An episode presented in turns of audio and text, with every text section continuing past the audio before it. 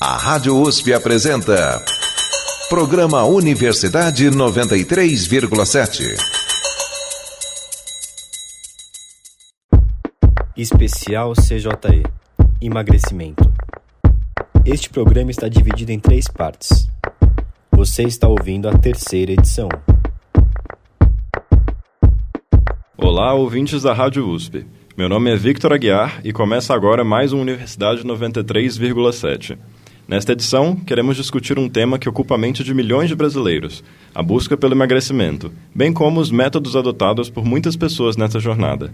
Ao longo do programa, vamos trazer um debate quentíssimo sobre os assuntos mais atuais dentro desse tema. E olha só, vamos falar muito sobre dietas, a aplicação de novas soluções do mercado para emagrecimento e os efeitos psicológicos do ganho e da perda de peso. Para conversar conosco, convidamos o Dr. Antônio Elias de Oliveira Filho, nutrólogo da Associação Brasileira de Nutrologia, a ABRAM. Na ABRAM, Elias é coordenador no Congresso Brasileiro de Nutrologia e do curso de pós-graduação na especialidade médica de nutrologia desde 2011. Ele atua diretamente no atendimento a pessoas com sobrepeso e com obesidade e realiza o atendimento integrado de saúde física e mental a esses pacientes. Seja bem-vindo, doutor Elias. Muito obrigado, obrigado pelo convite, obrigado estar na presença aqui da doutora Fernanda, que é um prazer. E estou bem feliz de estar aqui representando a Abram. Muito obrigado. Nossa outra convidada é a doutora Fernanda Scaliuzzi, professora e chefe do Departamento de Nutrição da Faculdade de Saúde Pública da USP. A Fernanda tem experiência na área de nutrição, com ênfase em alimentação e cultura. Também coordena um grupo de pesquisa sobre o tema e é membro da Rede Ibero-Americana de Pesquisa Qualitativa em Alimentação e Sociedade, a Rede NAUS. Doutora Fernanda, boas-vindas à Universidade 93,7. Muito obrigada, prazer estar aqui. Olá a todos os nossos ouvintes, todas as pessoas que estão nos acompanhando, todos os meus colegas aqui de mesa. E é sempre uma alegria muito grande quando a gente está cumprindo a missão da universidade de difundir conhecimento para o máximo de número de pessoas. Vou puxar agora para o nosso repórter Guilherme Gama, que está aqui com a gente. Olá, Guilherme, tudo bem? Tudo ótimo, Vitor. Obrigado por estar participando aqui. Olá, Fernanda, Elias. É, alguns especialistas não puderam estar aqui hoje, mas encaminharam perguntas para a gente para poder exatamente fomentar esse debate. É, a gente tem uma pergunta do Gabriel Silveira Franco, que ele é doutor em Ciências Médicas pela USP e professor de nutrição no Centro Universitário Barão de Mauá. E ele deixou um questionamento para vocês. Vamos ouvir. A minha pergunta vai de encontro ao que, que vem acontecendo principalmente em redes sociais com a invasão diária de profissionais da saúde. Qual que é o ponto de vista de vocês quanto ao respeito às atribuições de cada profissional, considerando, por exemplo, a prescrição dietética parte do nutricionista e a prescrição de medicamentos quando necessário por parte dos médicos. As questões das redes sociais, elas amplificaram muito é, questões sociais que nós já tínhamos. Né? Vocês vejam, na, na minha época de pós-graduação, nós discutimos essas questões que estamos debatendo né, agora sobre as redes nas redes sociais, nas revistas e que propagavam assim bobagens atrás de bobagens, né? E era tão óbvio que era bobagem porque assim, num, num mês saía a dieta do alface, vamos dizer assim. É, se a dieta do alface realmente funcionava, não havia sentido ter um número posterior da revista com a dieta da abobrinha. É, porque a do alface já resolveu tudo, não preciso de outra. É, a gente tem o mesmo mecanismo hoje nas redes sociais, só que numa potência enorme.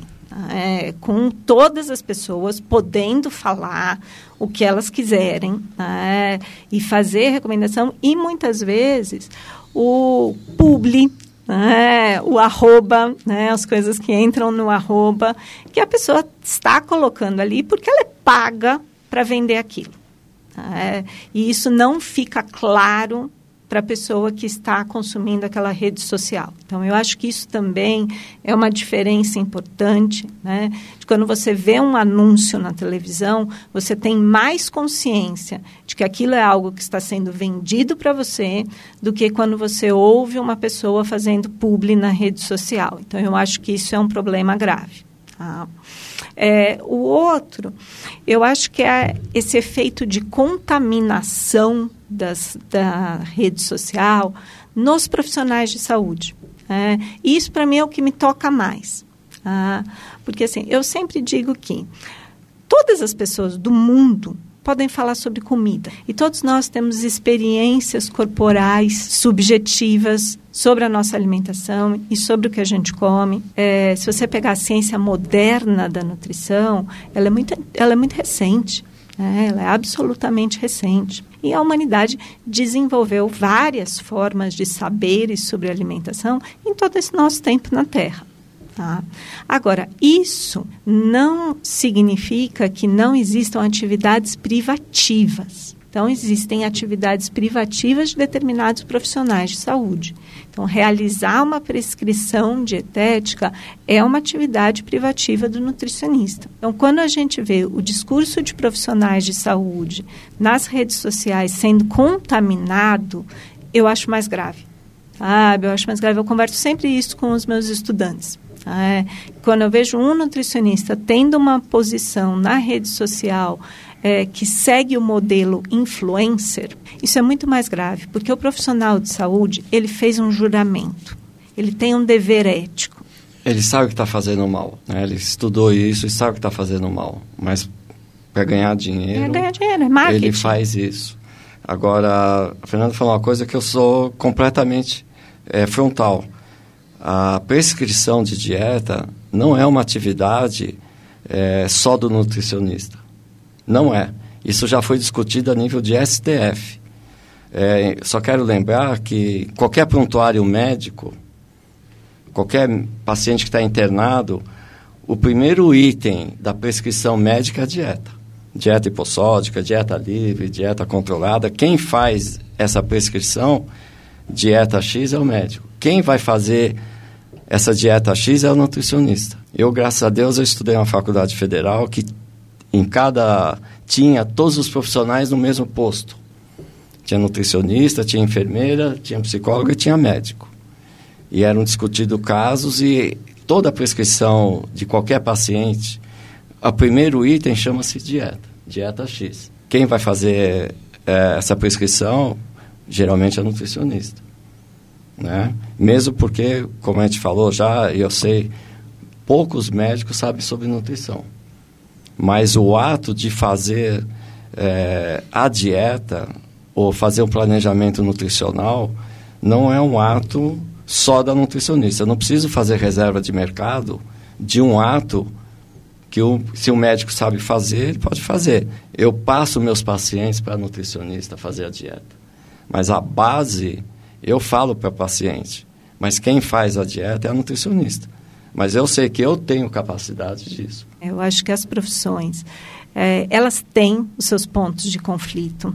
É, eu acho que a gente tende a caminhar, e o mais interessante é que a gente caminhe para um modelo é, interprofissional interprofissional realmente sem hierarquias, né, dentro de nós, mas com um debate amplo, franco, democrático. Né? Eu acho que esse é o mo melhor modelo de saúde que a gente pode obter. É, então, assim, acho que é importante a população ter acesso a profissionais de saúde, é, que o SUS chegue às pessoas. E muitas vezes também, eu acho que isso é importante da gente lembrar.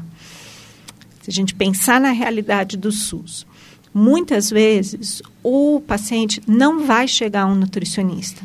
Tá? Nós não temos, né, no SUS, por exemplo, se a gente pensar na atenção primária, né, na, nas equipes de estratégia de saúde à família, a gente não tem, o modelo não é de ter nutricionistas para ir na casa das pessoas, mas de passar por um processo que se chama de matriciamento.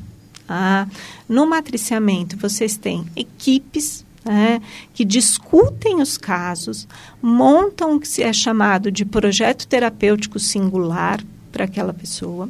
Né, e o nutricionista não necessariamente precisa atender aquela pessoa, mas ele matricia, ou seja, ele equipa a equipe, vamos dizer assim, com os conhecimentos que ela precisa ter, né, para ajudar aquela pessoa, para trazer o cuidado em saúde que aquela pessoa. Esse país é muito grande, é, seria assim ingênuo a gente pensar que vai existir né, possibilidade de todos os 220 milhões de brasileiros né, serem consultados por nutricionistas.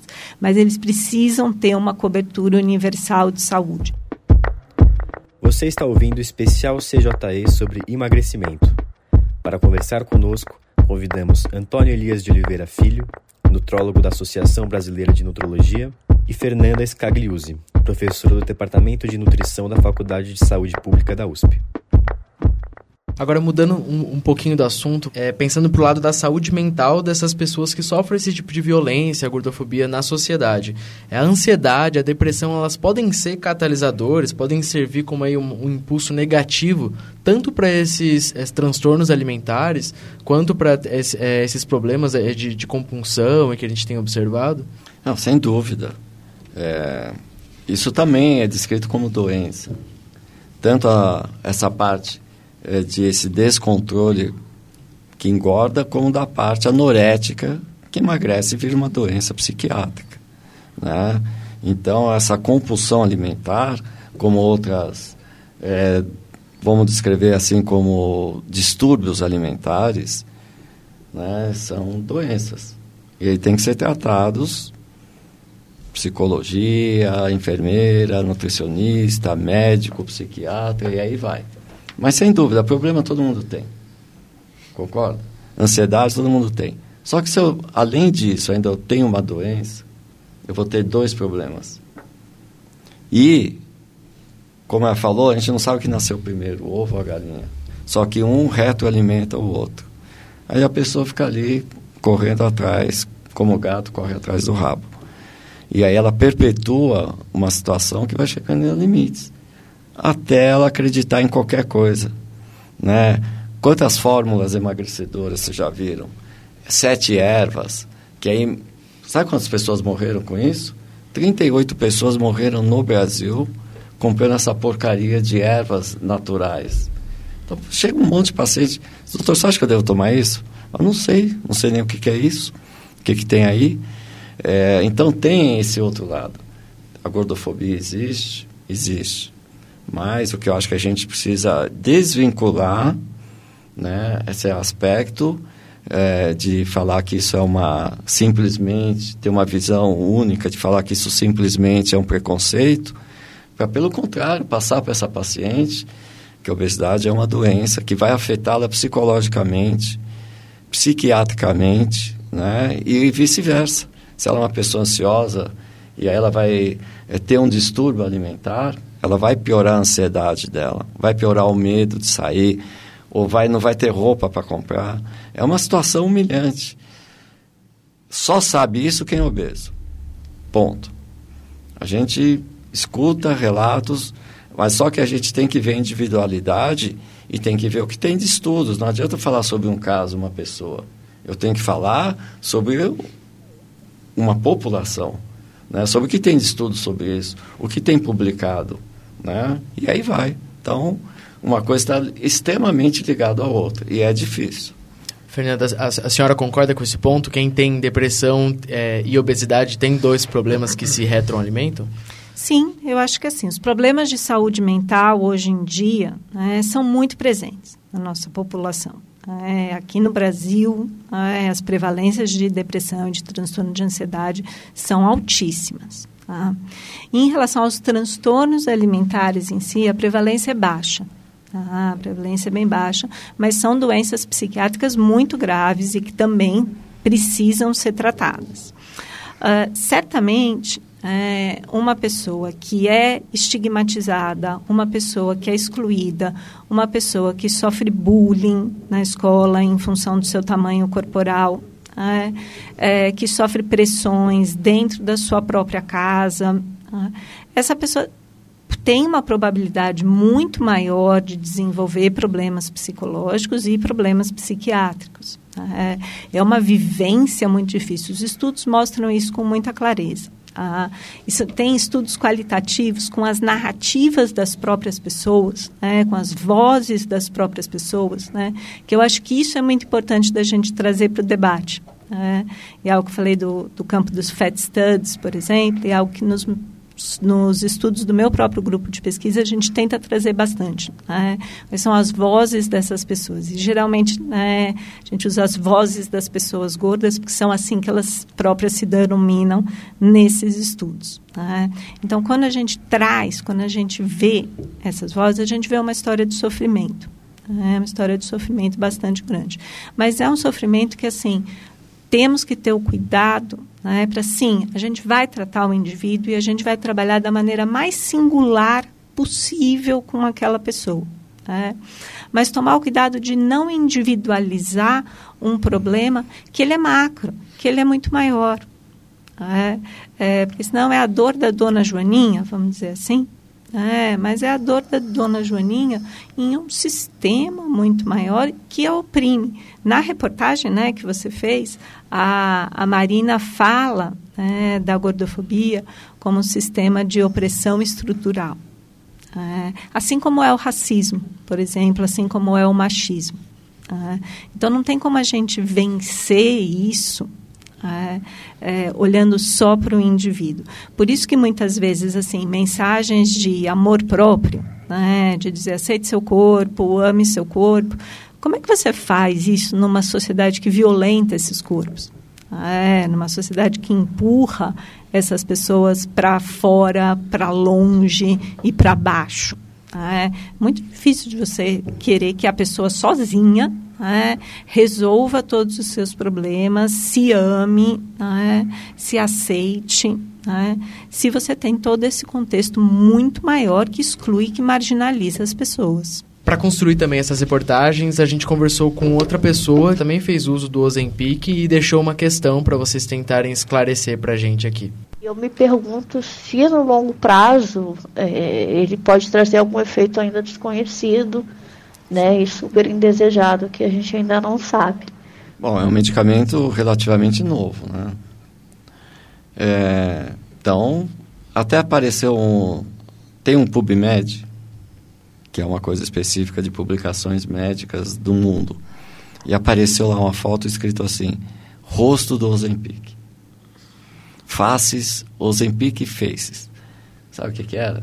Que a gente já viu 500 vezes, é o emagrecimento rápido demais, descontrolado, que num prazo de um mês, dois meses, tem aquela queda estrutural do rosto. Aí tinha lá uma pessoa né, com uma foto assim, é como... mas qualquer tratamento que você faça uma restrição alimentar intensa, uso de medicamento que absolutamente tira a fome do paciente, então ele não come, fica lá com o rosto caído, feio, sem brilho, a pele, a musculatura, ele perde gordura, mas perde musculatura também. Então tem esse, foi até bacana isso, porque agora os efeitos a longo prazo, é, como a gente sabe que a gente sabe tem que entender a ação do medicamento para poder falar alguma coisa. Ele é um GLP-1 é, agonista. GLP é um hormônio fabricado no intestino Aliás, só para falar que o intestino é o maior produtor hormonal do organismo. Então, uma saúde do intestino é uma saúde da pessoa, inclusive mental. É, esse, ele, ele reproduz esse hormônio e ele mantém esse hormônio por mais tempo, esse GLP. E daí? Daí o que, que ele faz? Ele aumenta. O, esse hormônio é fabricado no intestino, que quando o intestino recebe açúcar ou recebe carboidratos que viram açúcar, ele lê isso, fabrica o GLP-1, que vai no cérebro, na hipófise, ele diminui, ele aumenta a saciedade e ele diminui o apetite. Por isso que dá enjoo, por isso que dá vômito. Então a gente entende isso, que ele funciona assim. Ele tem efeitos colaterais a curto prazo, a médio prazo, só que o uso dele não vai ser um uso crônico. Né? A não ser pacientes que diabetes que já o usam há alguns anos. Então é isso. E para de usar, ele para de funcionar. Não é? Então tem isso. Não é que ele, ah, não, se você usa dois meses, você vai ficar ruim para o resto da vida. Não, você para de usar, ele para de funcionar. Aliás, com a dieta, você para de fazer, para de funcionar. Você para de tomar banho, para de funcionar. Você para de comer, você passa fome e morre. E aí vai. Mas então o efeito adverso é isso. Fernanda, a gente pode ter uma surpresa aí no futuro com esse medicamento? Sem dúvida. É, ciência leva tempo. boa ciência mais ainda. Ah, então, a gente precisa de estudos de longo prazo para qualquer medicamento, é, para qualquer tratamento. É, não são só para medicamentos. É, as próprias dietas, né? e aqui não estou nem me referindo a dietas da moda, mas, por exemplo, qual é o, o efeito de uma dieta é, com teor baixo de lipídios, de gordura, uma, o efeito de uma dieta com teor alto de proteínas? A gente tem estudos, é, a gente tem que ter segmento. Isso leva tempo. Tá? E assim, o tempo da ciência é diferente do tempo do lucro. É, o tempo do lucro é muito rápido. É, Fecha o, tempo, o tempo é, de, de vender né, e ganhar muito dinheiro com um medicamento uh, já, já aconteceu. É, já está aí. Né? Agora, o tempo que a gente vai saber. Né? E sabe-se lá o que as pessoas vão fazer. Né? Porque, é, embora seja um medicamento absolutamente caro, mas eu não duvido que existam pessoas que vão usar por 10 anos. Sabe? Não duvido. É, não duvido. É, então, o que vai acontecer no organismo dessa pessoa? É, precisamos saber, precisamos de ciência, precisamos de boa ciência, isso leva tempo. Você está ouvindo o especial CJE sobre emagrecimento. Para conversar conosco, convidamos Antônio Elias de Oliveira Filho, nutrólogo da Associação Brasileira de Nutrologia, e Fernanda Scagliuzzi, professora do Departamento de Nutrição da Faculdade de Saúde Pública da USP. É, vocês levantaram também a questão dos preços, né? É, foi percebido, principalmente com essa tendência, essa, essa primeira onda, agora que o doutor Elisa alertou a gente sobre essa possibilidade de segunda, que houve um aumento do preço desses medicamentos nas, nas, prateleiras de farmácia, né? O senhor chegou a perceber se, isso impactou os, Lógico, os diabéticos? O Ozempic uso... começou com custava 700, 900 reais, doses plenas. Hoje doses razoáveis estão por 1.500. Né? Então ele tem que funcionar aí bem, porque você para manter isso, isso custa 20 mil reais por ano. Né? Que tipo de população vai usar isso? Né? O diabético tem muitos medicamentos para diabetes antes do Ozempic. Tem um milhão de tratamentos para obesidade antes do Ozempic. Então essa é uma conversa. Falou, vamos ficar aqui mas não, eu acho que acaba até sendo uma violência econômica, né? Porque muitas dessas pessoas que acabam talvez usando o Zempic e não tenham a capacidade de arcar com, com esse medicamento a longo prazo. É, um mês. Ficam destruídas, né? Usa um mês. De toda forma. Não funciona, é. ou funciona pouco, porque parou de usar, parou de funcionar. Ela investiu X e não, não vai ficar frustrada duas vezes. Gastou o que não tinha. E geralmente, eu vou te falar, 80, 90% dessas pacientes que usam não é prescrito. Primeiro ela vai na farmácia, depois ela vem para o consultório. Eu acho que, que é exatamente isso. É, eu acho que, assim, de novo, lucro. Ah, aqui está se falando de lucro, aqui está se falando de capitalismo. A indústria farmacêutica é uma indústria muito poderosa.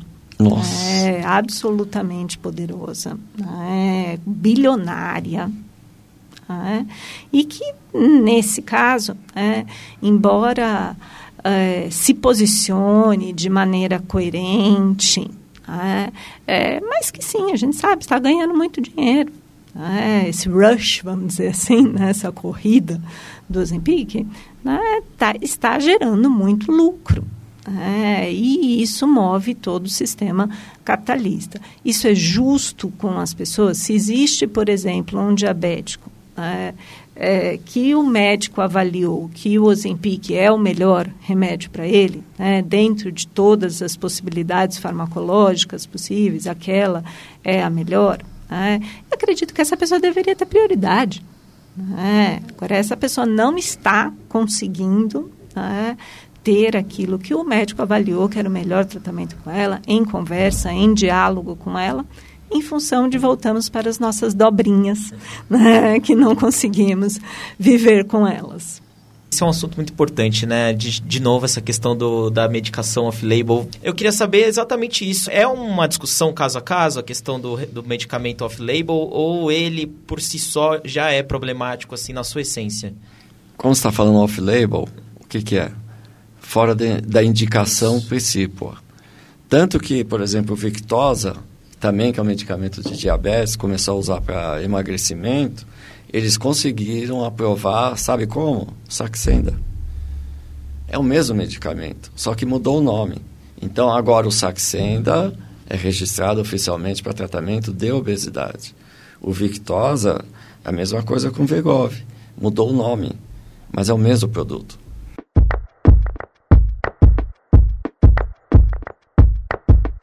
Antes de a gente encerrar oficialmente o debate, a gente gostaria de abrir um espaço para que vocês, nossos convidados, façam considerações finais, comentários, agradecimentos, enfim, o microfone é de vocês. Doutora Fernanda. Bom, obrigada. Queria, antes de mais nada, agradecer a todos vocês, né? Guilherme, Jorge, Elias, ao Gustavo, pelo convite. Uma mensagem importante para a gente deixar, né, se estamos falando em saúde, é que práticas saudáveis são para todos. É, isso não é só para quem tem obesidade, isso é para todos nós. Nós precisamos, como seres humanos, é, para a gente viver bem, a gente precisa fazer isso. A alimentação adequada e saudável, ela é um direito constitucional. É, ou seja, na nossa Constituição está garantido que as pessoas tenham direito a ela. Lembrar que assim, a gordofobia não é mimimi. E nem se trata também de romantização da obesidade. É, mas se trata, sim, de uma opressão estrutural que se intersecta com outras, né, que é mais forte ainda para mulheres, que é mais forte ainda para pessoas negras, que é mais forte ainda para pessoas pobres e periféricas, né, e que precisam da nossa ajuda. Perfeito, doutora Fernanda. Doutor Elias, gostaria de registrar alguma coisa? Vocês estudando, ouvindo todas as pessoas que têm alguma mensagem positiva para passar e difundindo isso, que é para a gente poder atingir um público que está à parte, mas um público que é discriminado, mas que a discriminação acaba quando você oferece condições para todo mundo. Sejam mulheres, ou negros, ou pobres, ou ricos, ou gordos, ou carecas, mas que você possa educar todos, para que principalmente aqueles mais vulneráveis eh, tenham acesso a essa educação muito obrigado pelo convite. Eu sou médico, mas acima de tudo, sou uma pessoa preocupado com as pessoas. Você acabou de acompanhar a terceira e última edição do nosso especial sobre emagrecimento. Você pode conferir o arquivo de todos os episódios no site da Rádio USP. Universidade 93,7 fica por aqui. O programa de hoje teve coordenação de Gustavo Zanfer e produção de Luísa Costa. A edição é de Tomás Novaes. As reportagens foram feitas por Jorge Fófano e Guilherme Gama.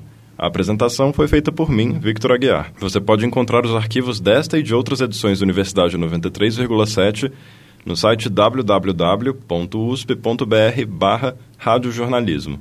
Agradecemos pela audiência e tenham um bom dia. Especial CJE Emagrecimento. A Rádio USP apresentou Programa Universidade 93,7.